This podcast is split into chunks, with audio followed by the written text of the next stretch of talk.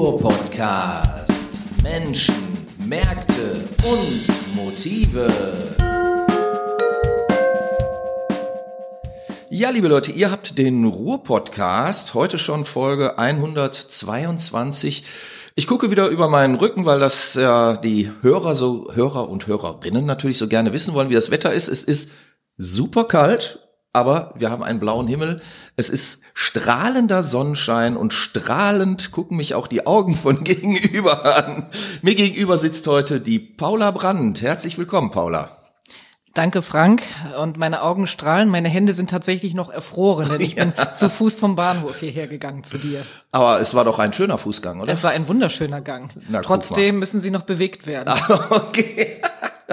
Ja, guck mal, ist doch auch schön, dass man schön durch Duisburg spazieren kann. Bei so einem Wetter alle Male gut geeignet. Paula, wir haben uns ja vor anderthalb Jahren etwa, wenn ich das richtig in Erinnerung habe, über dein ähm, aktuelles Buch immer noch unterhalten, Why I Care. Du warst damals, glaube ich, oder ich, ich war dein erster Podcast und danach ist ja etwas explodiert. Du bist ja plötzlich so ein richtiger Szenestar geworden und ich habe mir natürlich auch dein, dein äh, Buch durchgelesen und wir ähm, haben uns damals ja schon sehr intensiv unterhalten. Und ich möchte noch mal auf eine Sache doch zurückkommen. Deswegen sitzen wir ja auch heute so ein bisschen zusammen. Das Hauptthema deiner, deiner Arbeit ist ja so ein bisschen das Wort Impact. Also ein Impact machen, Impact Unternehmerinnen, Unternehmer. Davon sprichst du sehr viel. Und erkläre doch vielleicht unseren Zuhörerinnen und Zuhörern, bevor wir auf dieses Impact Lab, was ihr da in Essen gegründet habt, zu sprechen kommen. Was verstehst du genau unter Impact? Wo fängt das für dich an? Wie weit geht das? Ja, du hast es ja sehr gut erwähnt. Ich war hinterher in einigen Podcasts im Rundfunk und Impact führt immer noch zu einigen Missverständnissen, weil dann kommt leicht. Deswegen möchte ich es klären. Ja, mhm. dann kommt leicht das Thema auch Nachhaltigkeit auf. Ich rede ja über Unternehmertum und ein mhm. neues nachhaltiges Unternehmertum. Worum es aber tatsächlich geht, ist um ein Business mit Beitrag und mit Verantwortung. Ja. So einfach auf diesen Nenner auch gebracht. Und das geht eben weit über die ökologische Dimension hinaus, hat auch eine Verantwortung für die Mitarbeiter, eine Verantwortung für das Umfeld, in dem sich mhm. die Firma befindet. Auch eine Verantwortung fürs Wirtschaften generell?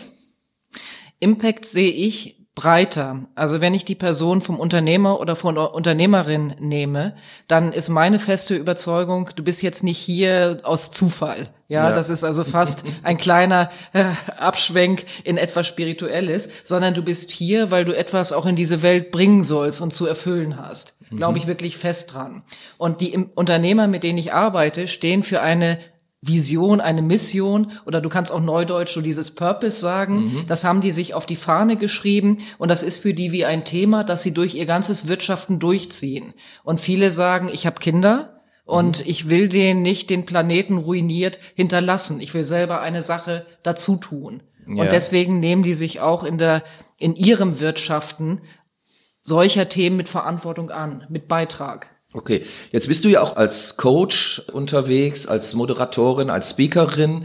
Wenn du Unternehmen in die Coaching-Arbeit mitnimmst oder wenn du coachst, suchst du dir dann explizit Unternehmen aus, die diesen Impact-Gedanken schon in sich tragen? Oder versuchst du das Unternehmen ja nahezubringen, die eigentlich sehr statisch, sehr herkömmlich bisher gearbeitet haben?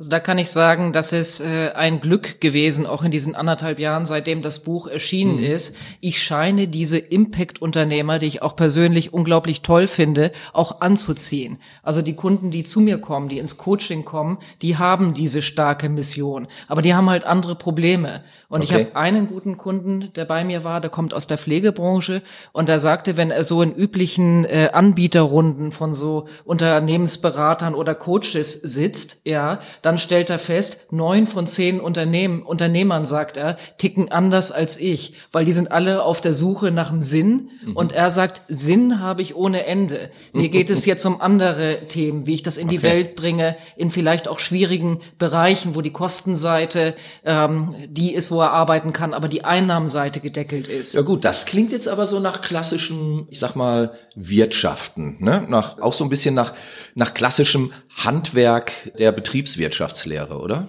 Das hat tatsächlich sich auch als Kern herauskristallisiert, mhm. weil so ein Impact-Unternehmer hat ja seinen Sinn gefunden. Auf dieser Ecke muss er nicht mehr arbeiten. Okay. Aber es geht darum, wie kriegt er den Hebel für seinen Sinn? Und das ja. sind so äh, Dinge, da sind wir auch schnell da rein, dass er in seiner Firma auch eine Leistungskultur zum Beispiel äh, implementieren muss. Mhm. Und das klingt völlig verrückt, wenn du auf der einen Seite Impact und Beitrag sagst, weil da denken viele, jetzt sind wir so auf der Sozialromantik, ja, Sozialunternehmerschiene. Mhm. Aber meine feste Überzeugung, Impact musst du dir leisten können. Und das ist das, wo wir auch massiv drauf arbeiten oder auch dieser Inhaber Firmenchef dran arbeiten muss oft. Okay. Das heißt, man muss sich das, ja, das klingt jetzt so ein bisschen despektierlich, aber man muss sich das Gutmenschsein leisten können. Genau.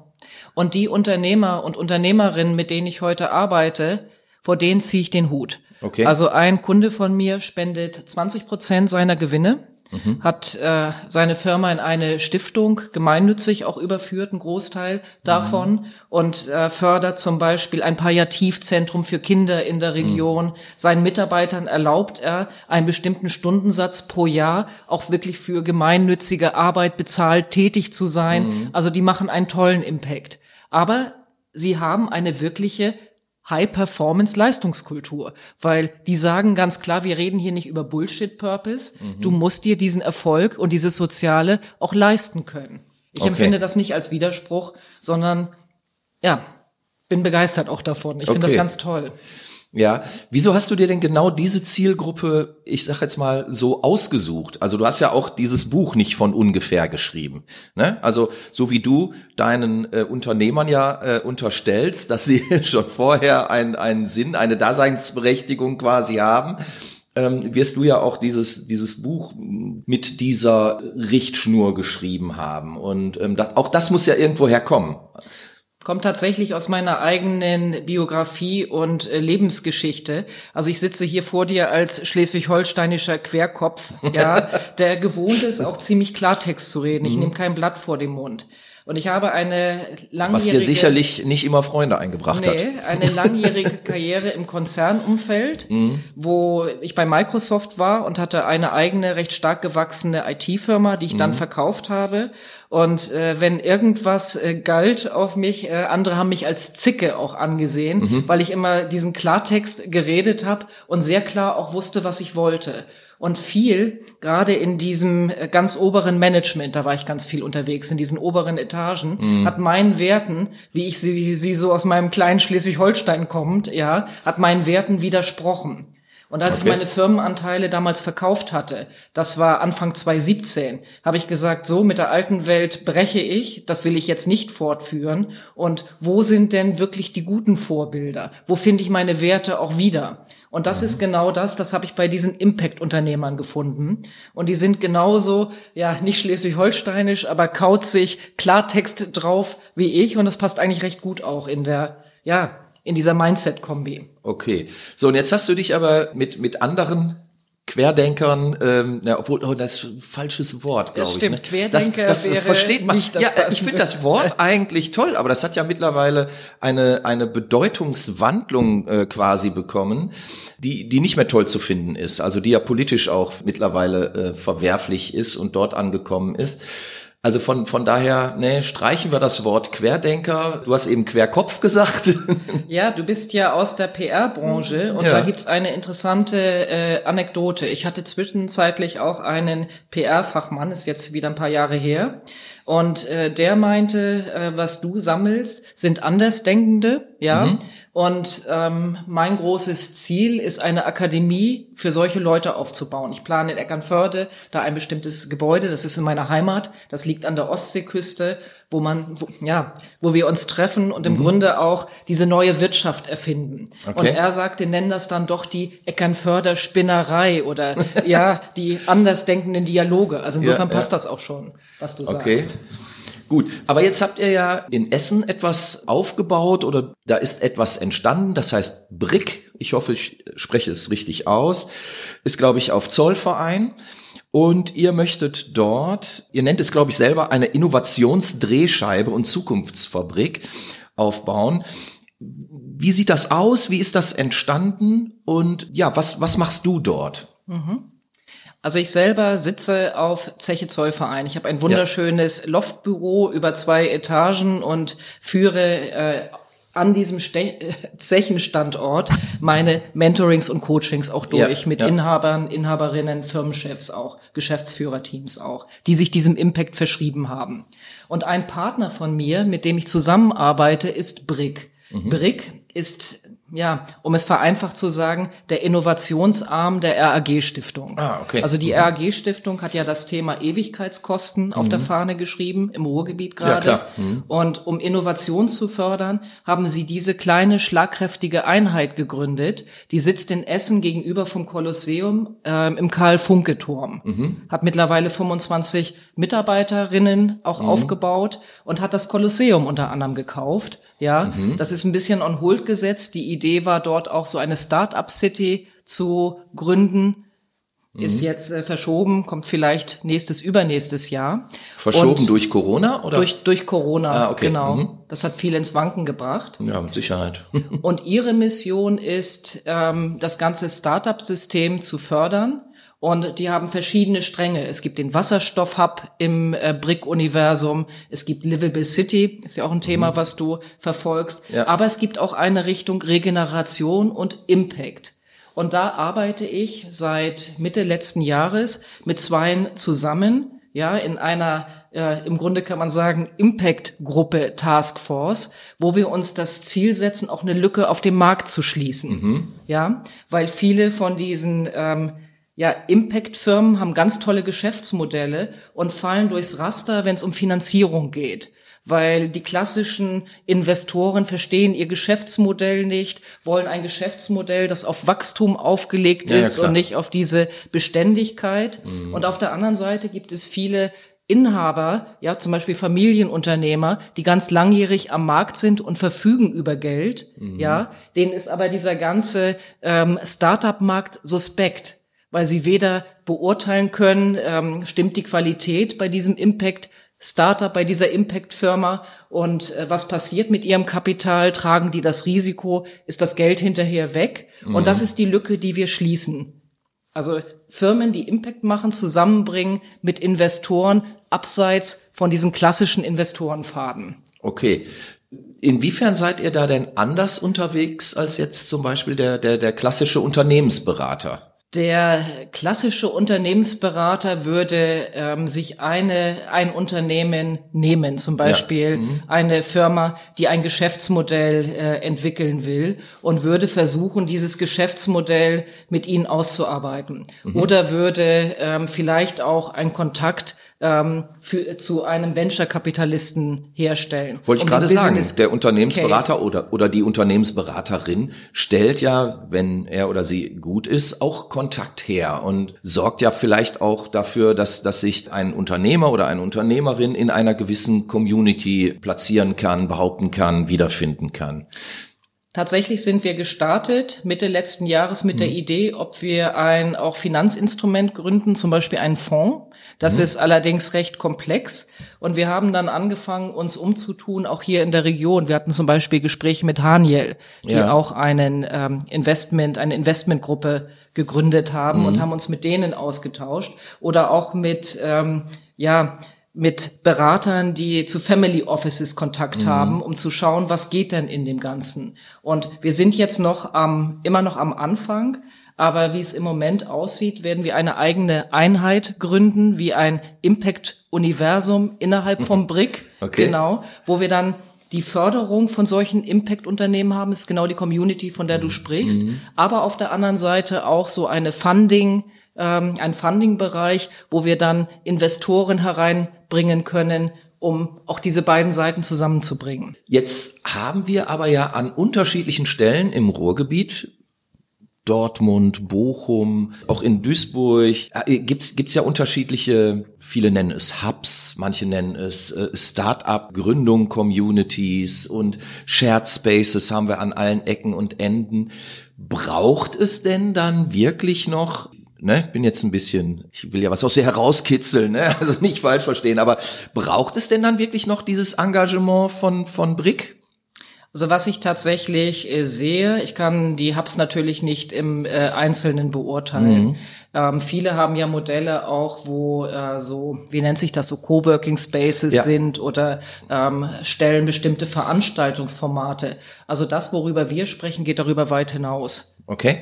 Einfach auch mit der Power von einem ja sehr Inwiefern? namhaften Partner auch mhm. dahinter, mhm. weil ähm, wenn es hier geht, auch um Investoren zu gewinnen, dann reden wir ja um ja auch tatsächlich um Summen, die solch ein Impact-Geschäftsmodell braucht, mhm. um überhaupt diese Anschubfinanzierung für einen erfolgreichen Markteintritt ja. auch zu bekommen. Hast du den Eindruck, dass, dass diese Form der, der Start-up-Förderung, dass das in den ja, letzten 20, 30 Jahren in Deutschland viel zu kurz gekommen ist, wenn wir uns mal anschauen, wie es zum Beispiel in, in Kanada oder in, in den USA natürlich teilweise auch gefördert wurde. Wir müssen gar nicht äh, so sehr nach Silicon Valley schauen, wo, wo es ja eine ganz andere Unternehmerkultur auch gibt. Aber siehst du uns da in, in Deutschland hinten dran? Also ich kann tatsächlich von meinem eigenen ähm, ja, Coaching- und Beratungsgeschäft sprechen, mhm. weil ich, ähm, als ich mich dann selbstständig gemacht hatte, meine Firmenanteile verkauft hatte, auf sehr viele ganz tolle Impact-Unternehmer und Rinnen gestoßen mhm. bin mit äh, ganz tollen Modellen und es für die fast nicht möglich war, ihr äh, benötigtes Kapital auf mhm. dem Markt einzusammeln. Und da sind Dinge passiert, wo ich tatsächlich den äh, Kopf auch schüttele. Eine, ein Unternehmer in meinem Umfeld hat zum Beispiel einfach von einem Privatmann ohne Vertrag, ohne alles ein paar hunderttausend Euro rüber wachsen bekommen sozusagen, okay. wo ich dann frage, ich halte das für äußerst kritisch halt. Ja. Ist das eine Schenkung? Reden wir über Geldwäsche?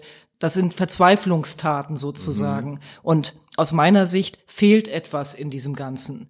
Und äh, wie ich mit Impact-Unternehmern arbeite, ich arbeite immer mit den ähm, Inhabern zusammen. Ich mhm. bin für die wie so ein Anwalt oder Kapitän, begleite die. Und äh, für die, die ein Geschäftsmodell haben, aber keine Finanzierung, ging es eben um Kapital besorgen. Mhm. Für einer, der jetzt ein paar Jahre am Markt ist, sind das andere Themen. Die sind mal angetreten mit Impact, den sie machen wollten, und in ihrem Klein-Klein sind gewachsen, kommt der Impact fast nicht mehr vor. Das ist dann ja, auch ja. sehr mhm. traurig. Da arbeite mhm. ich auch mit denen dran. Mhm. Und ich habe viele Kunden, das sind eben diese recht wohlhabenden Unternehmer, aber mit einem wirklichen Impact-Mindset, die tun Gutes, die wollen auch investieren, die bringe ich selber zusammen in einer Community. Mhm. Mach mit denen zum Beispiel auf so einem Gut im Münsterland so Runden, wo die sich gegenseitig austauschen und treffen. Und ich mixe auch immer Startups dazu. Also ich hatte jetzt gerade mhm. letzte, vorletzte Woche wieder so eine Runde. Ja, okay. Und das ist sehr schön in so einem Rahmen,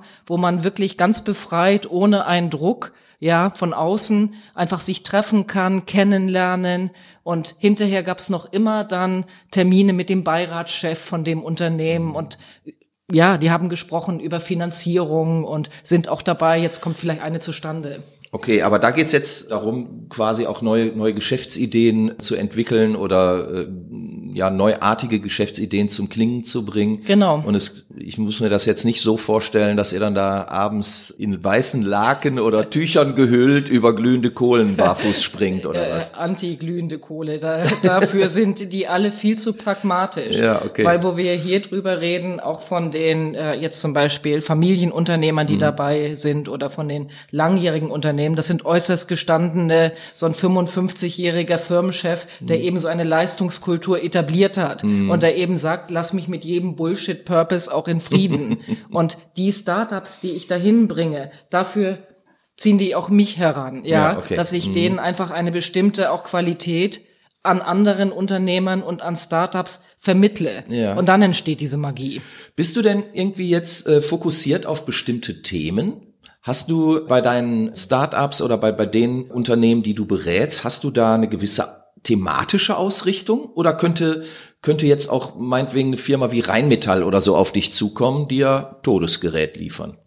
Also Rheinmetall ist natürlich hochinteressant. ja. ja. Also das Klar, ist eine sehr provokative Frage. Ja, extra. Also tatsächlich bewege ich mich äh, im äh, Mittelstand Und mit den Unternehmern, wo ich arbeite, bin ich auch in einer bestimmten Größe, sagen wir mal so bis 150, 250 mhm. Mitarbeiter. Ich bin nicht an den ganz großen mhm. und mit Konzernen arbeite ich in der Regel auch nicht. Die Frage ist, hast du einen gewissen Fokus bei der Auswahl deiner, deiner Klienten, sagen wir mal? Mhm. Tatsächlich kommen meine Klienten aus verschiedenen Branchen nach mhm. wie vor. Das mhm. äh, kann ein Medizintechniker sein, das kann auch ein äh, Pflegeunternehmen sein, aber auch aus mhm. der Bildungsbranche. Also das ist sehr unterschiedlich, wo die mhm. herkommen. Oder die, die jetzt zum Beispiel dieses äh, Impact Mindset haben mhm. und seit 1875 auf dem Markt sind, ja, mhm. die sind auch in einem medizinischen Bereich tätig. Also es ist mhm. aber sehr breit nach wie vor. Ich habe auch durchaus einen Kunden, der ein Gastro-Startup hat. Also okay. ja. Aber es sind immer Startups oder wenn du sagst, du hast da auch einen Kunden, äh, der, der eigentlich schon 1875 oder was es jetzt war, gegründet hat.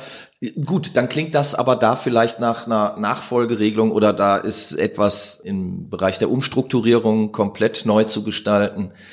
Also ich glaube, äh, um das zu erklären, man kann diese äh, Kunden, Inhaber, Unternehmer vielleicht in drei Kategorien unterteilen. Okay. Eins sind tatsächlich Unternehmer, Inhaber am Anfang. Mhm. Das können Startups sein wo die Themen dann sind, tragfähige Geschäftsmodelle, du hast es so schön gesagt, eben mhm. zum Klingen auch zu bringen. Mhm zu positionieren oder eben genau. auch die Finanzierung mhm. zu erreichen. Aber das ist nur eine Seite. Die andere Seite sind eben Unternehmer, die ein paar Jahre oder auch langjährige am Markt sind mhm. und die sind gewachsen und wollen ihren Impact ganz anders realisieren und ihnen fehlen aber dadurch, dass ihre Strukturen sich verkantet haben, ihre Prozesse, ihnen fehlt so die Schlagkraft im Alltag. Da arbeite ich mit denen, dass sie sich wieder auf ihren, wofür die eigentlich angetreten sind, mhm. fokussieren können.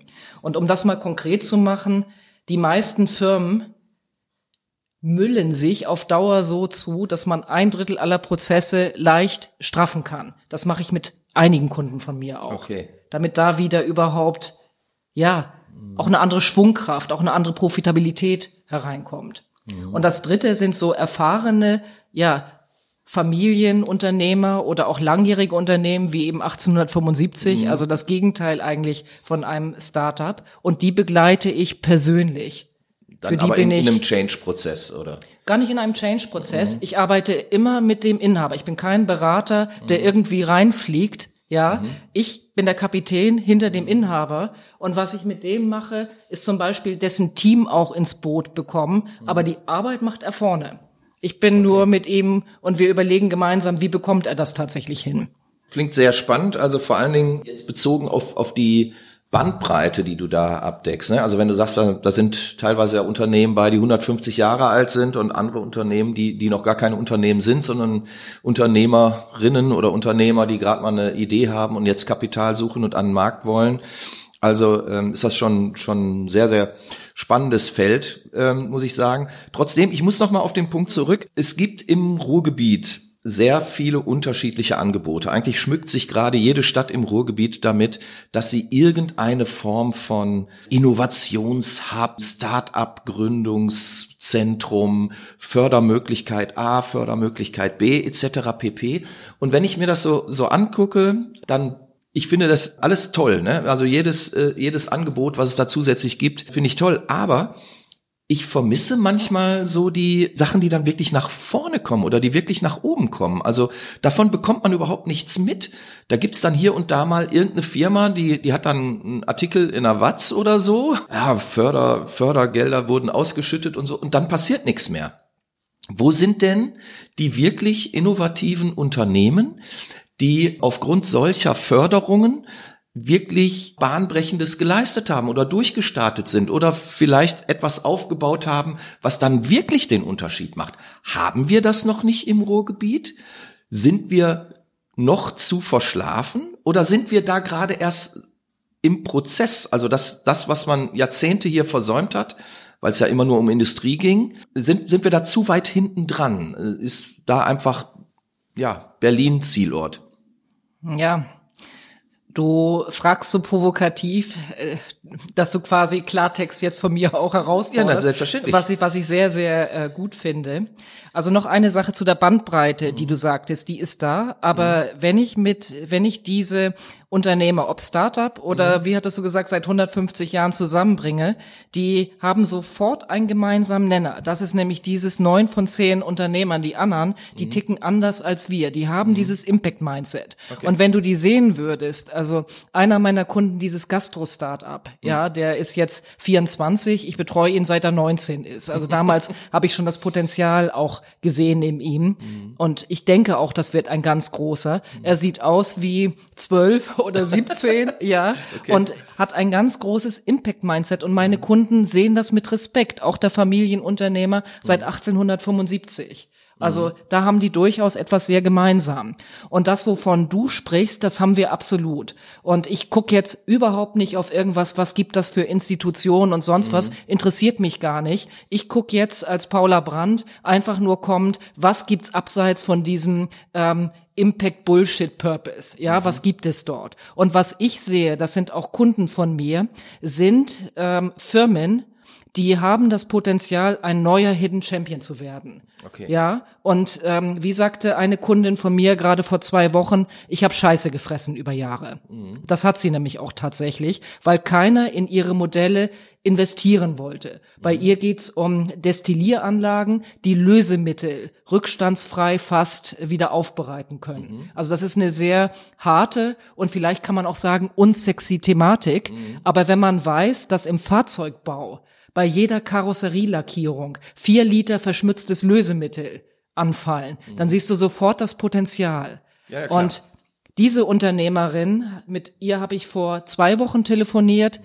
Es sieht so aus, als bekommt sie eine Unterschrift, mit der sie durch die Tür ist. Die mhm. begleite ich auch, hatte sie im Workshop mhm. und das gibt mir eine Riesenfreude. Damit machen mhm. wir den nächsten Hidden Champion. Okay. Wie siehst du grundsätzlich die Unternehmerkultur im, im Ruhrgebiet oder die, die Start-up-Szene im Ruhrgebiet, um da nochmal Tatsächlich bin ich da gar nicht. Ich bin da okay. relativ abseits von. Mhm. Ich habe ähm, mein eigenes Business. Ja. Das ist mit diesen eben Impact-Unternehmern in den verschiedenen Lebensphasen, die ich betreue. Das macht mhm. mir sehr viel Freude. Mhm. Und tatsächlich habe ich jetzt Partner gefunden, wie eben Brick zum Beispiel mhm. ein Partner ist. Das ist auch absolut dieses No-Nonsense. Ähm, ja, Bereich da. Mhm. Und mit dieser ganzen Startup-Szene, da halte ich mich auch tatsächlich fern von. Mhm. Auch wenn, Events. wenn diese Start-up-Szene jetzt aus echten Impact-Unternehmen bestehen würde? Also tatsächlich stelle ich erstmal bei der Startup-Szene fest, dass sie sowieso gerade in sehr schwerem Fahrwasser sich auch bewegt. Ja. Denn es sind ja Bereinigungen auf dem Markt zu sehen. Mhm. Einige, die ich selber kenne, teilweise aus Unternehmervereinigungen, die sehr gehypt auch waren, ja, die haben jetzt Probleme, nicht insolvent zu gehen, weil die ja. Altinvestoren die nächste Finanzierungsrunde auch nicht schließen. Mhm. Also da passiert tatsächlich sehr viel. Und die Bereiche, in denen ich arbeite, ja, laufen davon eigentlich relativ abseits. Okay. Mhm. Jetzt möchte ich noch auf ein ganz anderes Thema kommen, was so ein bisschen am Rande deine Thematik vielleicht begleitet. Wobei ich mir vorstellen könnte, dass das zukünftig noch, noch viel mehr Thema werden wird. Und zwar ein Stichwort, was uns ja seit, seit Jahren immer um die Ohren fliegt, ist das Thema Fachkräftemangel. Und ich stelle mir jetzt vor, du hast einen Impact-Unternehmer, eine Impact-Unternehmerin, die haben tolle Ideen, die haben sogar Geld, aber die kriegen keine Leute. Was machen wir denn dann? Es ist genau andersrum. Die ah, okay. Unternehmer und Unternehmerinnen, mit denen ich arbeite, und das mhm. ist sowohl der mit 150 Mann als auch so ein dieser Destillier potenzielle ja. Hidden Champion, von dem ich gesprochen habe. Die Leute, die Mitarbeiter wollen arbeiten bei denen. Also die ziehen Mitarbeiter tatsächlich auch an. Weil die eine andere Unternehmenskultur haben? Weil die so sozial sind und das viele auch kickt, weil das eben mhm. auch bekannt ist, was sie zum Beispiel dieser, der seit 150 Jahren am Markt ist, auch mhm. eben tatsächlich tut. Aber auch, was er im Alltag bietet. Ich hatte ja eben schon gesagt, einen bestimmten ja, Anzahl an Stunden im Jahr kann ich dann für gemeinnützige Sachen auch bezahlt arbeiten. Das ah, sind okay. ja einfach Dinge, das ist nicht so ein Alibi sozusagen, ja. soziales Engagement, sondern das fühlen diejenigen auch in ihrem Arbeitsalltag. Mhm. Kannst du vielleicht noch ein paar andere Beispiele für so ein soziales Engagement oder so ein, so ein Impact-Engagement äh, bringen, was Arbeitgeber, also deine Kunden, ihren Mitarbeiterinnen und Mitarbeitern zur Verfügung stellen, angedeihen lassen, wie auch immer? Das mit der Arbeitszeit, also äh, stundenweise einsetzen für Sozialprojekte oder so, ist ja schon mal ein Beispiel, aber da gibt's ja sicherlich noch weitere, oder? Also was ich tatsächlich immer feststelle, aus der Arbeit auch mit manchen Impact Startups, mhm. ist, dass äh, die Inhaber dort zu mir kommen und sagen, Mensch, wenn die Tür zugeht sozusagen, bin ich als Chef, Chefin nicht irgendwie auch zu soft oder zu weich. Mhm. Und das sind durchaus äh, Themen, weil ähm, eine kam im letzten Jahr, ein, ein Ehepaar kam zu mir ins Coaching und dann meinte die ähm, Inhaberin, die Frau, ähm, sie hätte eine neue Mitarbeiterin und irgendwann nach ein paar Wochen kam die an und meinte, übrigens du, ich äh, habe jetzt drei Wochen Urlaub und äh, ich bin dann jetzt weg. Mhm. Und sie hatte nicht für die Vertretung gesorgt. Okay. Und das sind so Dinge, dann kommen sie zu mir und sagen, mache ich etwas falsch in der Führung tatsächlich. Mhm. Und auf der anderen Seite sehe ich und bringe sie ja auch zusammen mit diesen Impact-Vorbildern. Das mhm. sind diese größeren Unternehmer, zum Beispiel mit 170 Mitarbeiter, Mitarbeiterinnen. Ja. Mhm. Und das ist das, was ich meine. Die haben eine tatsächliche Leistungskultur. Und Homeoffice hatten die schon bevor Homeoffice populär wurde. Ja, okay. Aber New Work leben die überhaupt nicht so, wie New Work gehypt ist. Im Grunde haben mhm. die dann relativ, ja, entweder kannst du sagen ganz moderne oder ganz traditionelle Kulturen, weil es beides gleichzeitig ist. Auf mhm. jeden Fall sehr, sehr von der Führung her auch stringent geführt. Und trotzdem oder vielleicht gerade deswegen kommen Bewerber und Bewerberinnen zu ihnen. Okay, ähm, er, erklärt es zum Teil, finde ich, weil ähm, ich sag mal, den, den grundsätzlichen Bedarf an Arbeiterinnen und Arbeitern, Fachkräften ähm, etc. pp. hat man ja. Den wird auch ein wie auch immer gut gearteter Geschäftsführer oder Geschäftsführerin nicht wegloben können mit, mit irgendwelchen äh, freiwilligen Sozialstunden. Also ich sag mal, grundsätzlich gibt es dieses Problem ja. Ne? Also ich habe am Wochenende noch gesprochen mit dem Leiter einer, einer mittelgroßen Arztpraxis und der sagt, ich bekomme keine Leute, ich kann machen, was ich will. Ich bezahle deutlich mehr als noch vor fünf Jahren. Jede Mitarbeiterin, jeder Mitarbeiter hat mittlerweile schon ein Firmenfahrzeug. Die bekommen Zuschüsse, Weiterbildungsmaßnahmen etc. pp. Alles Mögliche bezahlt. Aber es gibt keine Leute, die bei ihm arbeiten wollen. Ne? Und das, obwohl er mitten, wirklich mitten im Ruhrgebiet sitzt und eine hoch angesehene äh, Praxis, also ein hoch angesehenes Haus führt. Und das liegt zum einen daran, die Leute sind definitiv nicht am Markt. Was ist dann da zu tun? Es gibt aber auch ein Potenzial, das es am Markt äh, gibt und die sind dann angezogen, wenn sie wirklich sich gekickt fühlen. Also okay. auch wieder Klartext. Ähm, meine feste Überzeugung ist, jeder, jeder kann über sich hinaus wachsen. Mhm. Mir ist völlig egal, was du für einen Background hast, was du mhm. für einen Abschluss hast. Mir ist wichtig, als Typ, ja, brennst du für das Ding und willst mhm. du dahin? Und das stelle ich bei diesen Impact-Unternehmern fest, weil die stehen am Markt wie ein Leuchtturm, ja, und sind bekannt dafür, mhm. dass sie, sie so sozial sich für den Stadtteil engagieren. Und da kommen auch durchaus ähm, ja unwahrscheinliche Bewerber. Ich hatte dir ja letztes beim letzten Podcast diese kleine Geschichte erzählt, wie einer aus dem offenen, ich kann das Wort nicht aussprechen, Justizstrafvollzug mhm. dann kam und einer der besten Mitarbeiter wurde, mhm. hatte nachts im Gefängnis geschlafen. Also da gibt's noch ganz andere auch Potenziale, was tolle Mitarbeiter werden können. Mhm. Das ist den Blick auch zu weiten. Okay, und diesen, diesen Blick zu weiten, das ist dann auch deine Aufgabe als Coach? Das ist wieder diese Idee, der Berater kommt und heilt und fliegt rein. So funktioniert das überhaupt nicht. Nicht mhm. in der inhabergeführten Firma in der Größe, wo mhm. ich unterwegs bin. Aber ich diskutiere mit dem Firmenchef auch sehr offen und sag's, das kannst du hier nicht machen. Und er sagt doch. Und ich sag nee. Und dann mhm. finden wir einen Weg und probieren das aus. Und in der Regel findet er dann auch. Mhm. Ist auch genau das Thema, was ähm, viele meiner Inhaberkunden in dieser Größe haben. Brauchen sie noch einen zusätzlichen Fremdgeschäftsführer? Hat ja auch mit Vertrauen zu okay. tun und mit Loslassen. Mhm. Daran arbeiten wir dann auch. Das hattest du beim letzten Mal gefragt, weil du sagtest, das sind ja oft schon Themen, die fast in die Persönlichkeitsentwicklung ja, reingehen. Klar, mhm. Und ist es aber ganz stark. Also dieser Erfolg, auch diese Strahlkraft vom mhm. Inhaber, auch diese Anziehungskraft auf Bewerber, die hat mit ihm oder ihr selber zu tun so langsam äh, Richtung Ende der Folge denken. Du hattest ja äh, in deinem Buch Why I Care so ein bisschen die, die Theorie deiner, deiner Impact-Philosophie erläutert. Jetzt weiß ich ja, du bist ein schwer arbeitender Mensch, äh, hochkreativ. Arbeitest du bereits an einem Praxisbuch?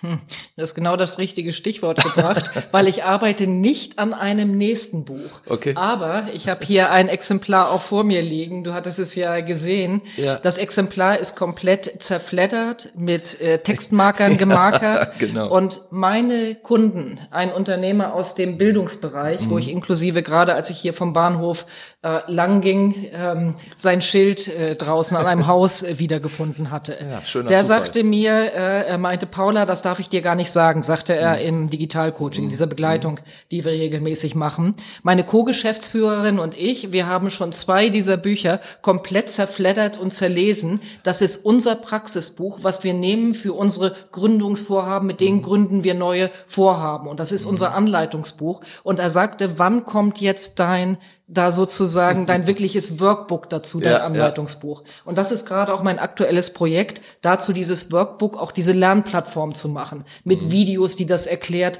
wie übersetzt du das auf deine Firma und Mhm. wie wendest du das auch an. Also kein neues Buch, Mhm. sondern das Ding wirklich hat ja 400 Seiten, auch für dich in Dosen dann handhabbarer zu machen. Okay. Das ist ein neues Projekt.